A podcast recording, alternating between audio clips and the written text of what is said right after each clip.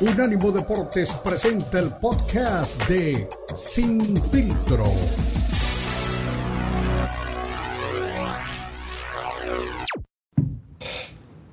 Yo no sabía bien cómo estaba el, el- el asunto, pues yo entrenaba y nada más por gusto, por- por, por diversión y por hacer eh, ejercicio. Eh, pero eh, casualmente ese niño que le puso mi chinga, y yo empecé a escuchar que él empezaba a ir a torneos amateur. Y ya, pues escuchaba y de repente regresaba, pasaba el fin de semana y, me platicaba cómo le iba. Y dije, ah, qué chingón.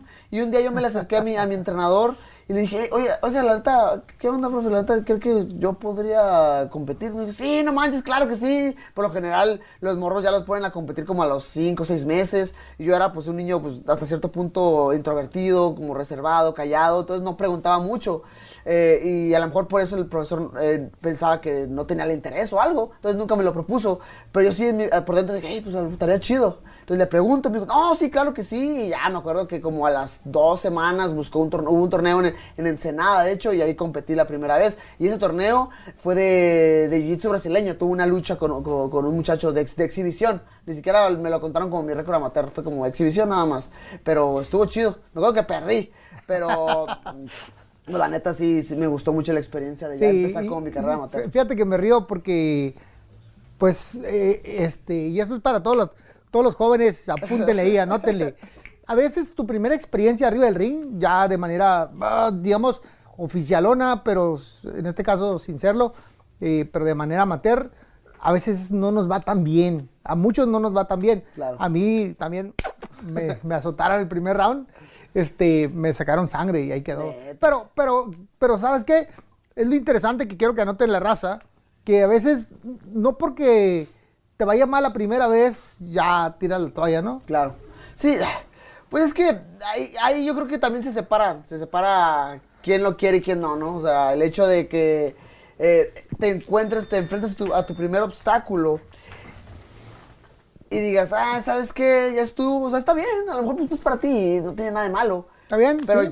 yo me acuerdo que dije, ah, perdí, pero dije, pues me valió. Yo, pues al siguiente lunes yo fui a entrenar y todo el asunto sin ningún problema. Y ya después, mi siguiente competencia amateur fue una pelea de ahora de kickboxing. Porque te digo, ahí, pues la carrera amateur haces de todo. Haces Sí. kickboxing, haces luchas, esto y lo otro. Entonces, la siguiente fue de kickboxing. Y ahí sí, su- o sea, gané. Fue de que al tipo lo, lo bajé. Le ah, no, le- nada, pues la pararon. Lo golpeé, luego lo golpeé. El tipo no respondía y el referee paró el combate. Entonces ibas a las de kickboxing y luego fuiste también a las de, De jiu-jitsu. de jiu-jitsu, también ibas a las de boxeo, güey. No, no, fíjate que pues, nunca competí eh, boxeo. Eh, mis competencias de, de striking, porque así le decimos nosotros de, de artes marciales mixtas, porque pues cada quien es especialista en striking de diferente forma. Unos Claro. hacen taekwondo, otros hacen kickboxing, otros muay thai, otros boxeo. Entonces, mi forma de striking en ese entonces era el kickboxing y mis competencias de, de contacto pues era, era ahí. Tu mamá, perdón mi, mi pregunta, ¿tienes papá también? Sí, tengo los dos. Ok, perdón. Sí, porque luego me llevo cada sorpresa. Les pregunto y luego, ¡ay, cabrón! llorando aquí, ¿no? Sí, ya no sé qué hacer. ¡Ah, su pinche madre! Ya la regué, pero bueno. Oye, bueno, tu papá y tu mamá cuando te llevaron, pues fue para bajar de peso, para, para que hicieras algo y no estuvieras en la casa de, de vaquero ahí nomás con Ajá, el pinche con el aparatos, PlayStation. PlayStation y las consolas. Cuando ya tomaste un poquito más en serio el deporte y a participar, ¿qué decía la señora? Mi, mi papá estaba encantado, o sea, él... eh, Ah, sí, los nada papás siempre están en- el chisme, ¡eso es mi hijo! No, mi, mi- papá estaba encantado, de repente pues se, se iban a, mi- a mis competencias a verme y eso. Mi mamá pues se preocupaba, pero cuando todo empezó pues era amateur, o sea, todo se ve muy seguro, te ponen pues espinilleras, Sí. te ponen pues, el guante grande, Ah, la, sí. la careta, entonces no hay tanta bronca. Sí, claro. Eh, pero igual pues sí, la, de repente cuando estaba en medio de la pelea, como que de reojo sí volteabas a ver y como que se miraba a mi mamá de que, "Ay, güey, ¿qué onda? Pero pues todo se miraba segura, no, no preocupaba nada. Me acuerdo, o sea, cuando ya iba a debutar como profesional, yo empiezo en, eh, en 2014 como amateur y después, de 2014, cuando te- no, no, perdón. No, 2009 como amateur, yo tenía 14 años. Ok. A los 17 debuto como profesional. Porque, una, porque la neta ya la competencia estaba reduciéndose, aparte ya tenía mucha experiencia, no- ya no era tan fácil conseguir peleas amateur. Entonces dije, ¿sabes qué? Vámonos, no pasa nada, hombre, 17 ya tienes un chingo de experiencia, dale. Eh, pero la comisión me pidió que ah, una carta de mis papás para Claro. poder hacerlo. Y pues nada, los dos, mi papá, tío, la firmó súper Contento. fácil. Y mi mamá dije, ah, por favor, no me hagas que me arrepienta y no sé qué. Le digo, dale, jefa, usted firme, ahorita vemos qué rollo. Te dile, no se apure. Así somos, ¿verdad? Somos cabrones. Oye, y este, ¿y cómo fue tu primera experiencia? Ya estando, ya tenías rato, como bien lo dices, este, ya nadie quería que pelear contigo. ¿Estabas cincho al profesional o te daba frío tantito? No, yo estaba bien emocionado. Yo le- de hecho, yo fui, para empezar, yo fui, yo fui, yo fui a preguntarle al entrenador, "Eh, ¿qué onda? Le pregunté, pues, ya, hombre, hay que subirme, pues, yo un tirito. Y luego, me acuerdo que en ese entonces, eh, se, se aproximaba un evento en Tijuana. Dije, ah, pues, ¿sabes qué? Ahí, miro, ahí miro le damos. Y ya fue cuando le dije a mis papás, ellos dijeron que sí, y ya, pues, amarraron la pelea. Y ya después, eh, en la semana de la pelea, pues, mis papás firman la carta para, para debutar. Eh, el- y, y nada, Eric, o sea, me acuerdo mucho de, de mi debut. Eh, híjole, eh, más que nada me acuerdo del pesaje. Porque, o sea, si de por sí yo ahorita, la neta, pues no soy como que un pinche peleador impactante. Tú me vieras, ah, pinche morrillo, y luego medio flaquillo y X. O sea, ahorita tengo 29, imagínate mis 17, güey. Ah, tu O sea, tilico, flaco. Sin tatuajes, sin nada, cero músculo, ¿sí me entiendes? Madres. Y luego Así como en Spider-Man. sí, Todos no, olvídate. Y hasta Spider-Man se me hace que tenía más, más pinche pecho que uno. Me ponen a... Yo no conocía a mi rival. eh, platicaban de él nada más, pero yo no lo conocía. En ese entonces, pues no era tan común que conocieras al rival. Aparte, íbamos debutando los dos, ni, ni tenía casi como videos para estudiarlo, como sea. Entonces, llegamos al pesaje ahí a la, a la comisión al lado, de- al lado del auditorio. Sí. Me llega un cabrón, un pinche afroamericano, como de 25, 26 años, mamadísimo el vato. Dije, ¡ah, su pinche madre! ¡Fuck! Madres, pues ya que chico, ¿para dónde vas? ¿Para dónde va a correr? ¿Para dónde voy a ir? Pues nada, pues nos pesan. Y te digo, en ese entonces yo daba la categoría bien fácil. Aparte, yo ahorita peleo en, en 125 libras, son 56, 57 kilos. 55. ¿Ciento Son cuántos? ¿Ciento cuántos? 125 libras son como Son 57 como kilos. 56, 800. Sí, ajá, más o menos. 500, Sí, 600, sí, sí. 56, 500. por ahí. Ahorita. Pero cuando yo comencé, e- esa categoría es- pues, casi casi no existía, pues. Entonces me tocaba pelear en la categoría de arriba. Y luego en, en artes marciales mixtas las categorías brincan bien canijo. Porque la categoría de arriba son 135 libras, son 61 kilos. 160, 61 kilos, 61 punto y algo. Entonces, pues nada, yo peleaba ahí y la categoría la daba súper fácil. O sea, me acuerdo que llegaba a los pesajes comiendo y todo el rollo. Y el otro vato se miraba cortadísimo. Pues ni madre, nos pesan bien. Para el siguiente, para el siguiente día, pues era el, era, el tiro. Y, de ahí, de hecho, pues me, ganó el apodo. El, me decían de Baby Assassin.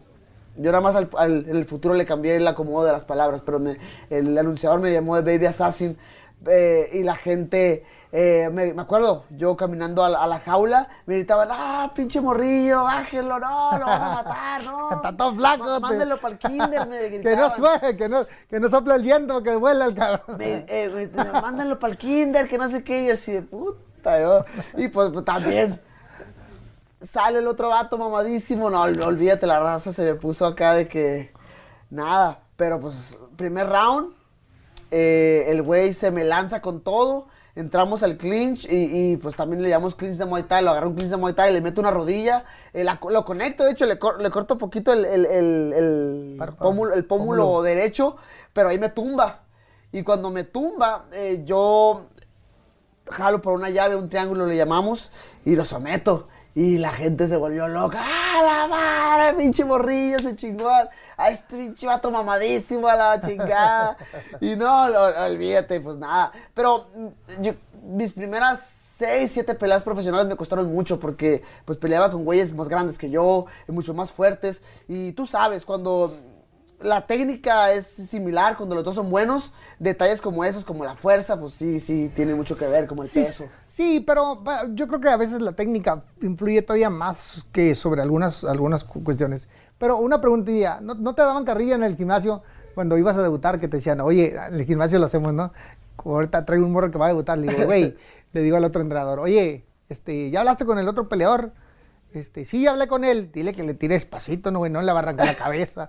No, no, no, no, no. Y el otro, el, el, el morro que traigo, el Eric, nomás se me queda viendo. a ver si no me madrea. No, Así que, mira, yo me acuerdo que, que me tiraron carrilla, pero del deporte en Tijuana. Eric Morales, ex campeón de boxeo, contra Brando Moreno, también que ahora es el amo, señor las 125 libras. dentro del UFC, así que imperdible era, la verdad, necesario escuchar a estos dos gigantes y por supuesto también les gusta pues exponer sus eh, anécdotas de una manera muy particular, con un lenguaje muy, pero muy florido, al mejor estilo de como se habla en Tijuana y por supuesto al mejor estilo de grandes eh, representantes del boxeo y también de las artes marciales mixtas en México. Una pausa, al volver escucharemos también a Eddie Hearn hablándonos un poquito acerca de si se va a hacer, cuándo y cómo o por qué no se ha definido la pelea entre Tyson Fury y Alexander Usyk, que por supuesto dicen por ahí que fue noqueado en un sparring. Una pausa y regresamos.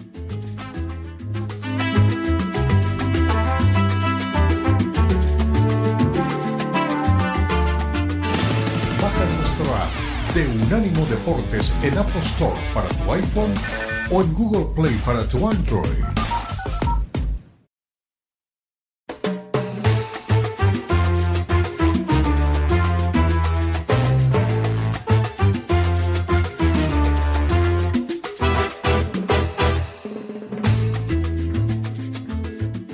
Continuamos, recuerde, somos Sin Filtro, esto es el monitor deportivo de Unánimo Deportes, para estar informado con todo el acontecer del Clásico Mundial de Béisbol. Recuerde, unánimodeportes.com. Rápidamente le digo que Nicaragua cayó ante Israel y quedó al borde de la eliminación. Nicaragua, hay que recordar también que cayó 9 a 1 ante Puerto Rico en su debut, así que tiene marca de 0-2 en el torneo.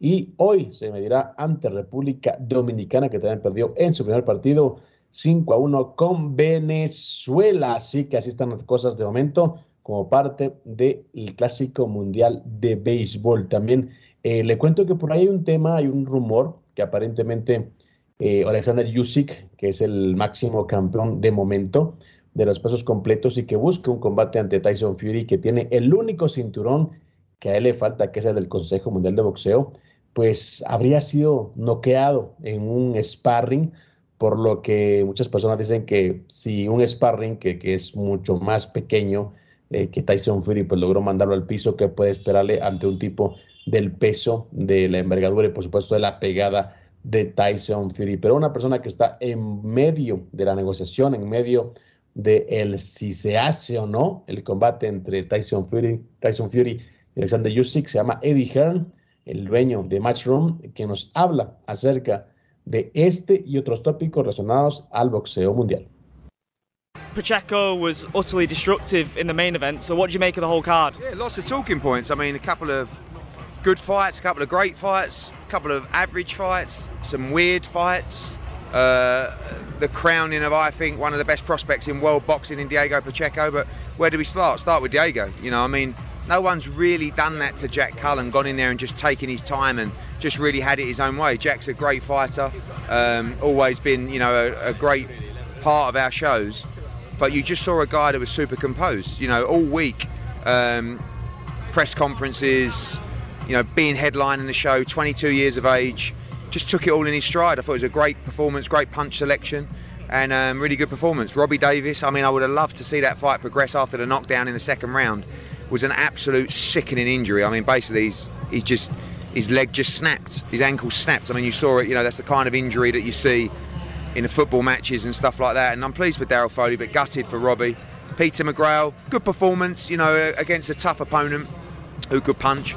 Johnny Fisher got some good rounds in, and Al Damiani took that right hand. I thought he was going to take his head off his shoulders, but he was actually all right to continue. But I feel like the ref had no choice really but to stop the fight. And uh, great win for Rhiannon Dixon. Paddy Lacey was in a great fight. Aki Fiaz as well. Uh, Campbell Hatton with a good win. And George Lillard as well, making it two stoppages on the spin. We had uh, Taylor Cameron announced for May as well. That kind of sets it up perfectly if all goes plan for Taylor for Taylor Serrano at Croke Park later in the year as well. Is that is that the thought process with that one as well? I don't think you can look past Chantel Cameron. I think it's a tremendous fight. I think it may even be a tougher fight than um, Taylor Serrano, in all honesty. I mean, people for many years have been calling for Taylor against Cameron. But I said to Chantel, if you get the belts, if you get, you know, people calling out for that fight, Katie will fight you. And Katie was the one that called this fight on, you know. So I can't wait. Uh, May 20th is going to be an incredible night in Dublin and uh, really excited. I know you had a meeting with Conor McGregor regarding the whole Katie Taylor situation. Could Conor McGregor be walking out Katie Taylor on that night? Could he be involved with that? I mean, I'm sure he'll be there. I'm sure he'll be involved because He loves Katie Taylor. You know, he wants to be a part of that event. He's got a number of big brands in Ireland that I'm sure will be back in the event as well. But you know, that night is uh, well overdue for Katie Taylor. She deserves that more than anyone. And I tell you, that is an unbelievable fight. Two undisputed champions, and uh, it's going to be a hell of a night. Huge card as well that will be announced next week. What was that meeting with Conor like? It must have been quite an interesting chat. Two, two of the biggest personalities in combat Yeah, sports. It, it was like doing a Conor McGregor press conference in a pub, just you two. You know, he was he was the same character. You know, he's an unbelievable promoter. He's a great fighter. He's a hell of a character, and uh, you know, I'm, I'm sure he'll be involved in the show. Uh, Fury Usyk as well. The 70-30 split in the favour of Fury has been agreed by the looks of things. What do you make of that, and who do you see coming out as the winner? Yeah, I mean, look, it's six weeks to go or seven weeks to go till the fight. Tyson Fury says he started camp today. Usyk's called his bluff. Who knows? Who knows? I mean, Tyson's going to have to take money that he never imagined taking for that fight because he's going to be at Wembley. So, but if it, uh, great. I, I really hope it happens. I guess we'll see. Ngannou as well. I know you've had some talks with him. Uh, Ngannou Wilder, Ngannou Joshua. Those are super fights the fans want to see in boxing. Uh, what what do you make of those matchups, and could we actually see them? Yeah, I was. Uh, I flew to Vegas recently to have a meeting with Francis, and he's a what? What a story! What a great guy, and uh, you know he's got aspirations in boxing.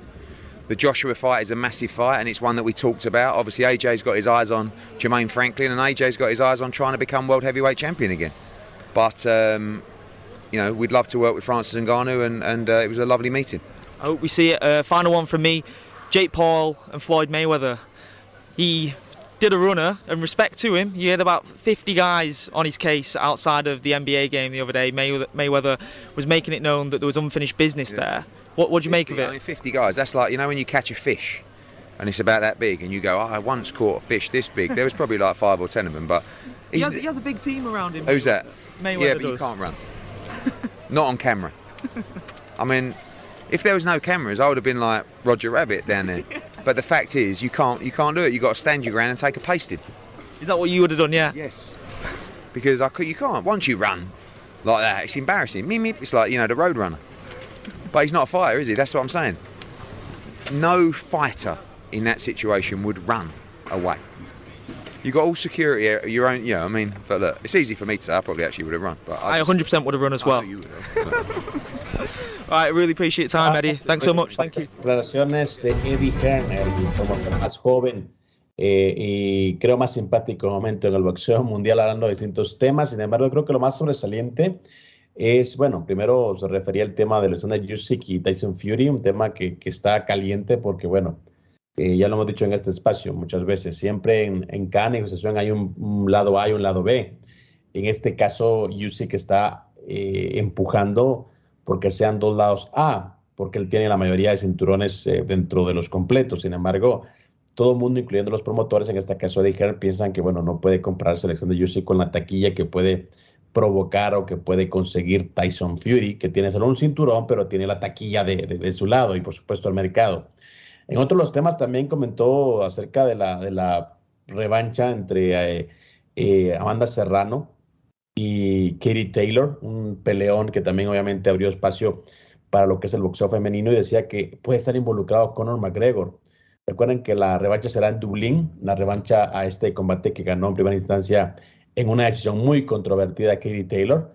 Y bueno, ahora estará pues eh, Conor McGregor siendo que está en casa, eh, que estará del lado de Katie Taylor, como decía, no es un tipo que también aparte de, atleta es un buen promotor y por supuesto que puede ser muy útil y que si él está disponible y quiere entrarle a la promoción, pues también va a ser parte de la promoción. Así que Conor McGregor también poniendo ahí, yo creo, eh, si ven ah, del lado de Amanda Serrano, eh, que está uno de los hermanos Paul, pues ahora del lado también de Katie Taylor estaría el señor Conor McGregor. No me quiero imaginar realmente lo que será el previo, el preámbulo a esa revancha tan esperada eh, realmente dentro del boxeo profesional. Vamos a una pausa, regresamos para hablar un poquito de NBA y por supuesto todo lo que está pasando en la NFL. Ya regresamos.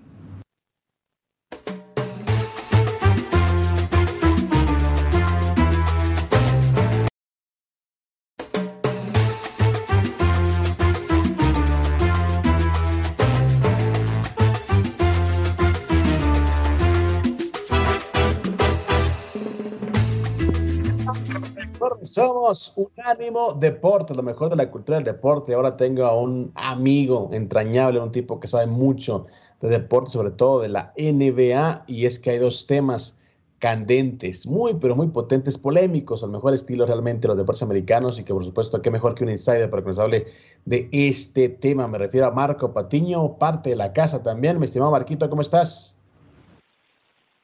Todo muy bien, todo muy bien, muy contento este, de estar aquí contigo y también pues está el cierre, justamente estamos en el cierre de la temporada de Locos, ¿eh? En la, en la conferencia del oeste. Ajá, dime. Todos están muy pegaditos, todos están muy pegaditos, pero vamos a platicar un poquito de la NBA, Cristian. Exactamente, y quisiera que, mira, hubiera querido que me que hablar contigo de, de temas deportivos, de cómo están, pues realmente eh, pues ya la recta final, el, momento fuerte de la liga. Sin embargo, hay dos temas que, han llamado la atención. Uno es eh, acerca de LeBron James, eh, al que, bueno, acusaron, pues un ex deportista, un tipo que tiene un podcast en inglés, lo acusaba realmente de usar drogas para mantener el rendimiento dentro de la NBA. ¿Tú crees que realmente son declaraciones muy irresponsables o crees que realmente eh, pues es únicamente un tema, es un secreto a voces dentro de la NBA. Pues mira, la realidad, Cristian, es que siempre para hacer ese tipo de acusaciones, pues hay que hacerlas con las pruebas en la mano, ¿no? Este, la verdad es que eh, siempre en un podcast o en, o en videos es muy fácil siempre acusar. La verdad es que sería difícil saberlo, de que es un atleta, es un portento, es una superestrella, LeBron James, no, no tenemos duda que haya utilizado sustancias para poder llegar a ese nivel, no lo sabemos. La verdad es que sí me parece irresponsable porque si tú lo acusas y, tú aseguras algo es porque, más allá de que lo sepas o no, es porque lo puedes probar. Y, últimamente, pues todos estos espacios de podcast se han, se han convertido en lugares para, este, pues para acusar, eh, y no te digo con o sin fundamentos, pero sí tiene que haber pruebas, ¿no?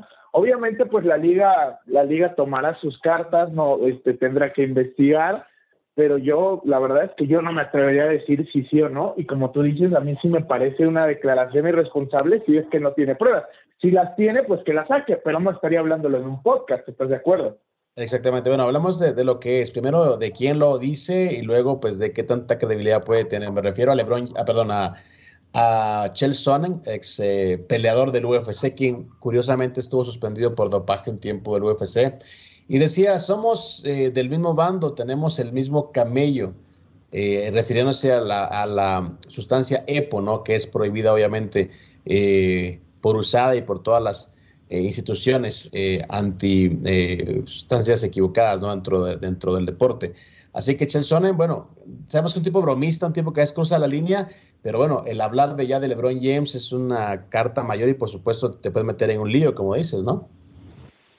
Sí, no, hasta, hasta puedes incluso ganarse una demanda, ¿no? Y luego, sobre todo, porque es LeBron James? O sea, no estamos hablando de un atleta común ni de un atleta cualquiera. Imagínate, le cae una demanda millonaria y, y pues a menos que pudiera probarlo, es decir, pues a lo mejor y, y compartíamos a quien nos las daba, no lo sé, pero la realidad es que es un tema complicado, ¿no? Mientras no haya pruebas, mientras no, es como, por ejemplo, eh, es un ejemplo muy claro, ¿no? Con Lance Armstrong. Tantos, tantos años se habló de que sí, pero nunca se pudo, hasta que el día que se comprobó, ahí sí, pues ya no podemos decir más, ¿no? No podemos decir pasó, digo, no pasó, obviamente ocurrió. En el tema de LeBron, pues se, será complicado hasta que haya realmente una manera de, inculparlo en este tipo de conductas que sería una lástima, ¿no? En caso, digo, hablando de un, caso muy hipotético, sería una lástima que una carrera tan brillante, y justamente lo hablamos hace un par de semanas cuando rompió el récord de puntos aquí con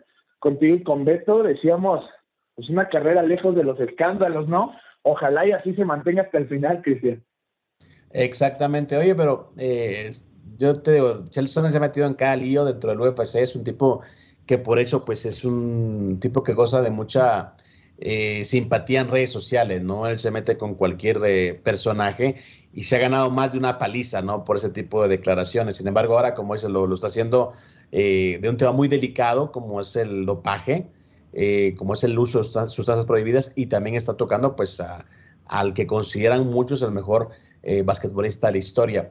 Pero otro que no está, mm, sí está metido en líos, pero bueno, por pasarla muy bien, es uh, uno de los jugadores de los Grizzlies, ¿no? Jay Morant, que aparte de la suspensión que, arrastra ya de parte del equipo, pues ahora también se, se viralizan unas fotos eh, de él en un antro, eh, pues pasándola bien, ¿no? Con una stripper y tirando billete, tirando pues mucho dinero. Eh, y pues obviamente la NBA al parecer no está viendo con buenos ojos ese tipo de imágenes y podría caerle pues una suspensión aún mayor.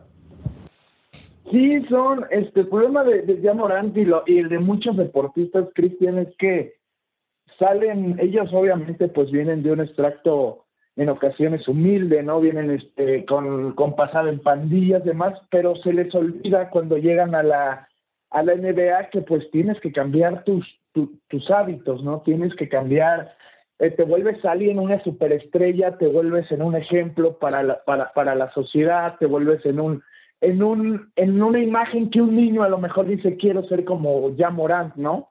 Pero pues en la cancha, ¿no? Porque lo que hemos visto es muy desafortunado desde hace un par de semanas se, en su propio Instagram, no es que alguien lo haya ventilado, no es que alguien lo haya, le haya puesto en cuatro L, en su Instagram muestra un arma. Y ahí comienzan los problemas para él, recibe una sanción interna, incluso lo mandan a rehabilitación porque confiesa él al equipo de los Grizzlies que tiene problemas con el alcohol y tiene problemas con algunas sustancias, entonces lo mandan a rehabilitación y recibe una sanción interna. Ahora el problema, más allá de que las imágenes, las que vimos en, en redes sociales que ya son virales, que ya están, este, un, un club nocturno lleno de billetes, se habla que eran alrededor de 50 mil dólares los que tiró ahí, porque literalmente no es que los haya desperdiciado, no, los tiró por todo el club nocturno y estaban en el suelo, en los sillones. Eh, más allá de esas imágenes, el problema del tema del arma, lo que, lo que, lo que logré saber, Cristian, es que, que este tema con el arma, él lo hizo cuando estaban en gira iban a jugar contra Denver, me parece, y el problema es que si se comprueba, la NBA ya está investigando, si se comprueba que el arma la subió al avión del equipo o estuvo en la, la, llevó con él al hotel del equipo, en cualquier instalación que tenga que ver con la NBA, le podrían caer una suspensión de 50 partidos, más allá de si tiene permiso o no para aportar, lo que sea. No importa eso, Cristian. El problema es que si se comprueba que la llevaba con él en alguna un tema relacionado, en algún lugar relacionado con la liga, 50 partidos, que pues es prácticamente toda la temporada y no creo que sea esta, sino la que sigue, Cristian. Wow, así que, como bien mencionas, ¿no? Eh, vamos de un caso a otro, ¿no? Un tipo como LeBron James que deja historia, eh, pues eh, ya sea en serio o en broma, pues está siendo pues señalado de algo muy, pero muy delicado. Y en el caso de Jay Morant, pues él mismo, ¿no? Con su propia mano poniéndose, eh, pues ahí sí que, como dicen en el argot deportivo de pechito, ¿no? Para que todo el mundo, pues haga escarnio de su imagen y también le puede acarrear un problema. Y lo que dices eh, acerca del origen humilde de muchos atletas, tienes mucha razón. Eh, pues realmente la gente que llega a esas instancias, que, que logra tener una posición entre los deportes, no necesariamente tiene que tener pues un nivel cultural y profesional muy, pero muy fuerte. Y por ahí algunos pues eh, se desvían un poquito en el cuanto a los Es Muy complicado realmente ser una figura ah, de los deportes eh, americanos y, pues, y, escapar a los vicios, pero en este caso hay algunos que realmente no tienen como un cuidado de su imagen y eso pues ante las ligas, tanto como la NBA, como la NFL, pues realmente puede ser muy peligroso. Sí, como se dice acá en, en México, así se dice Cristian, en ocasiones la gente sale del barrio, pero el barrio nunca sale de la gente, ¿no? Es, y es eso, no es no es que uno critique, no es que uno diga, ah, que simplemente es que cuando te vuelves en una figura tan importante, en un jugador tan relevante, es una de, de, los, de las figuras jóvenes de la liga, este fue titular en el, bueno, estaba en la banca en el All Stars, pero con la lesión de Stephen Curry él fue el titular e, en, en su equipo. Entonces, es, es cuántos niños, cuántos jóvenes, cuántos este, futuros deportistas quieren, quieren llegar a ser como él. Pues son muchos. Y es desafortunado este, que una, se filtren estas imágenes y dos, Cristian, que él mismo las haga públicas. O sea, es todavía lo peor del caso. Eso es lo peor del caso, que él las publicó. Lo del arma, él lo publicó. No es como que, oye, alguien me engañó, cuida tus amistades porque no sabes con quién estás. No, él lo publicó. Es lo más, lo más lamentable de la situación.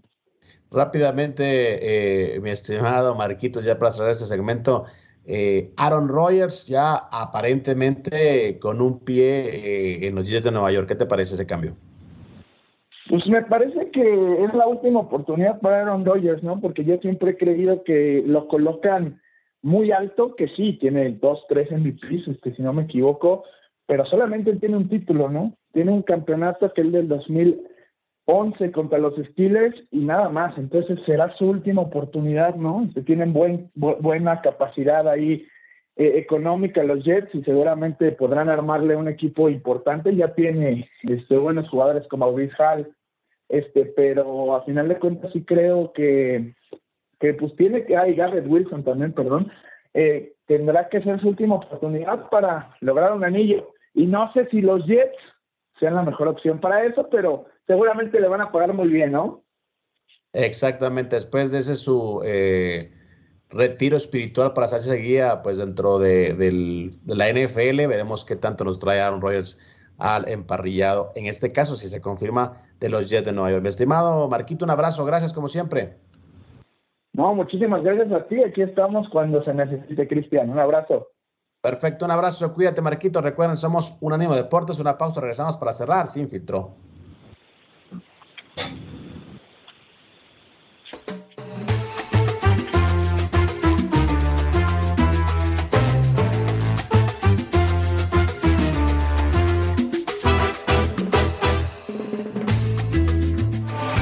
Escúchanos 24-7 en las plataformas de TuneIn, iHeartRadio y Odyssey. A-U-D-A-C-Y. Odyssey.com.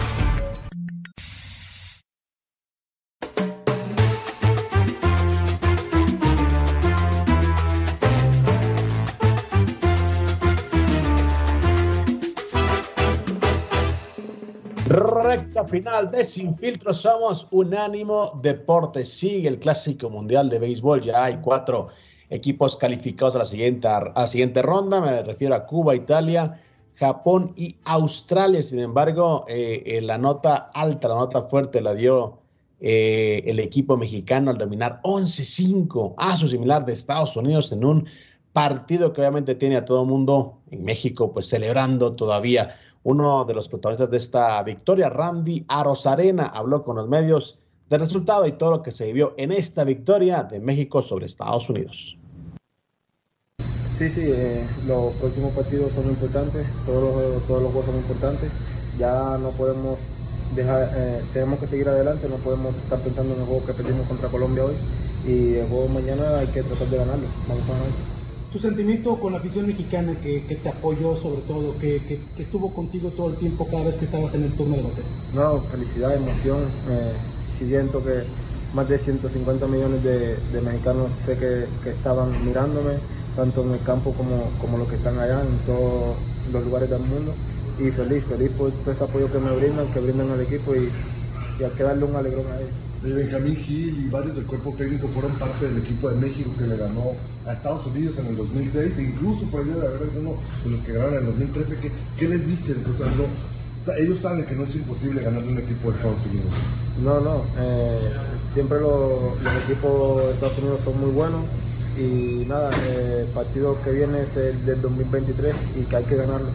No se puede vivir del pasado, pero sí sabemos que México le ha jugado muy bien y le ha ganado a, a Randy, ¿sentiste eh...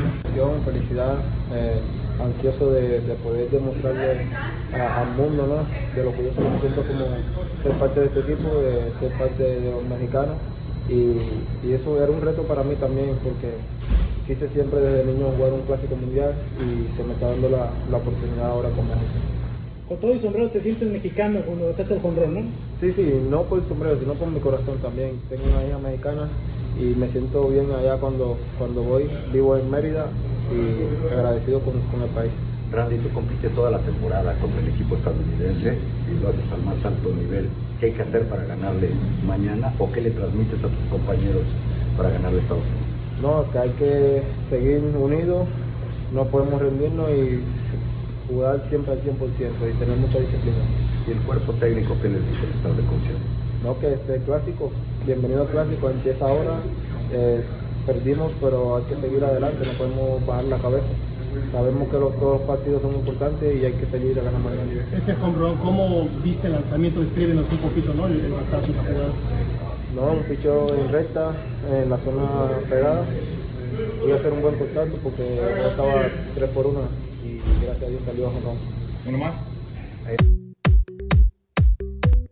Eran las palabras de Randy Arozarena, perdón, hablando luego de la victoria de México sobre Estados Unidos, como él decía, fue seguida de cerca por todo el público mexicano que disfrutó a todo pulmón esta victoria entre el Clásico Mundial de Béisbol que tiene el equipo mexicano con una victoria y una derrota. Curiosamente, el primer revés en, esta, en este Clásico Mundial de Béisbol, pues lo sufrió ante una sorpresiva Colombia, ¿no? que es uno de los equipos más jóvenes dentro de este Clásico Mundial de Béisbol. Su primera aparición fue en el 2017 y ahora también pues, está haciendo pues, un buen arranque de, de, torneo. Está todavía en ese grupo, el grupo C, Canadá, eh, liderando junto a Colombia eh, con un partido únicamente jugado. Y el grupo D, que se juega en Miami, pues tiene a Venezuela liderando con dos victorias, seguido de Israel, Puerto Rico, que cada uno tiene pues una victoria, aunque Puerto Rico pues es tercero porque tiene una victoria y una derrota para un récord de 500. Vamos a escuchar también a Wilber Cabrera hablando del gran momento que vive la selección de Colombia. Well, you just um, reaffirmed that, that that our baseball, Colombian baseball, continues to grow. Um, these kids are unbelievable. They're so talented. And like I said before, they are fearless. They are fearless, and, and they're gonna play their heart out, day in, day out, and that's what we're all about.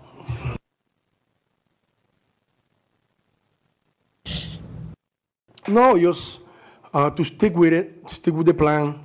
We know we're, we're facing a beast, uh, but sometimes good thing happens. You know, they keep putting good at bats, even though he uh, he was being dominant.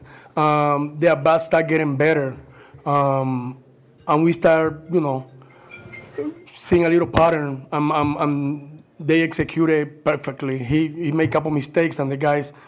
Um, he was going through the heart of the line, and um, we got lucky that way.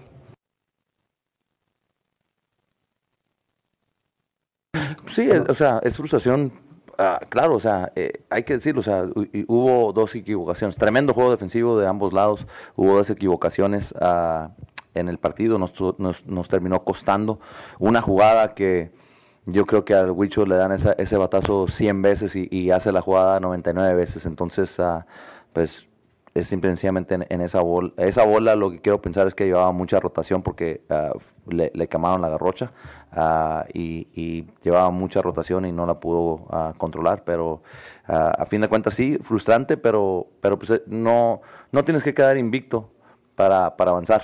Entonces ya se acabó este partido. Desde ahorita ya estamos pensando en Estados Unidos, ganamos el juego de mañana y seguimos con la mira de llegar a Miami.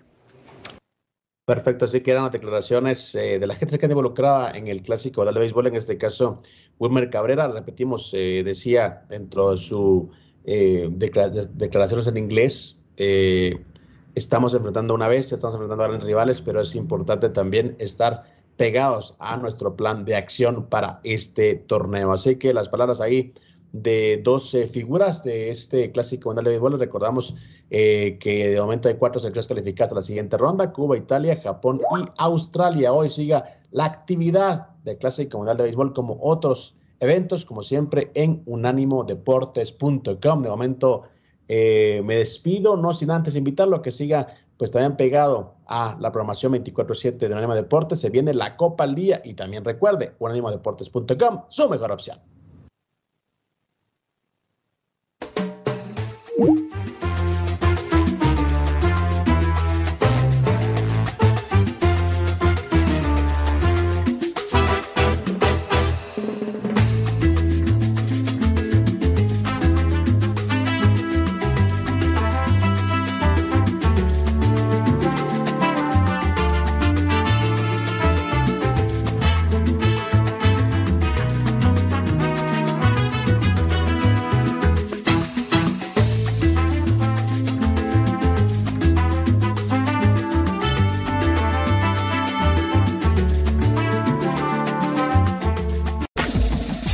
Este fue el podcast de Sin Filtro, una producción de Unánimo Deportes.